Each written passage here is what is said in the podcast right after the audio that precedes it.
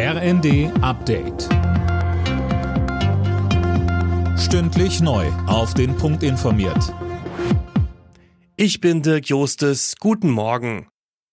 Großbritanniens Premierminister Johnson bleibt im Amt. Das parteiinterne Misstrauensvotum gegen ihn ist gescheitert. Mehr von Marine Céline Roy. 211 Abgeordnete seiner konservativen Partei sprachen Johnson ihr Vertrauen aus, 148 stimmten gegen ihn.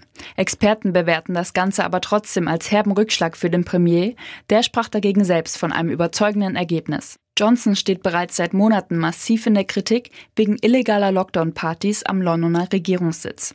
Der Premier hatte sich mehrfach für sein Verhalten entschuldigt, ein Rücktritt komme für ihn aber nicht in Frage. Übervolle Züge und Bahnsteige, Beleidigungen durch Fahrgäste. Nach dem Pfingstwochenende mit dem 9-Euro-Ticket hat die Personalvertretung der Deutschen Bahn ein kritisches Fazit gezogen. Mehr von Tom Husse. Pro Tag wurden mehr als 700 Probleme gemeldet, sagte DB Regio Gesamtbetriebsrat Damter dem Redaktionsnetzwerk Deutschland. Und er betonte, unterm Strich waren das deutlich mehr als an normalen Wochenenden und auch mehr als an Pfingsten vor Corona. Täglich seien etwa 400 Züge so voll gewesen, dass Fahrgäste abgewiesen wurden oder sie ihre Fahrräder nicht mitnehmen konnten. In mehreren Fällen mussten überfüllte Züge auch geräumt werden. Landwirtschaftsminister Özdemir legt heute sein Tierwohlkonzept vor für eine verpflichtende staatliche Tierwohlkennzeichnung für Fleischprodukte.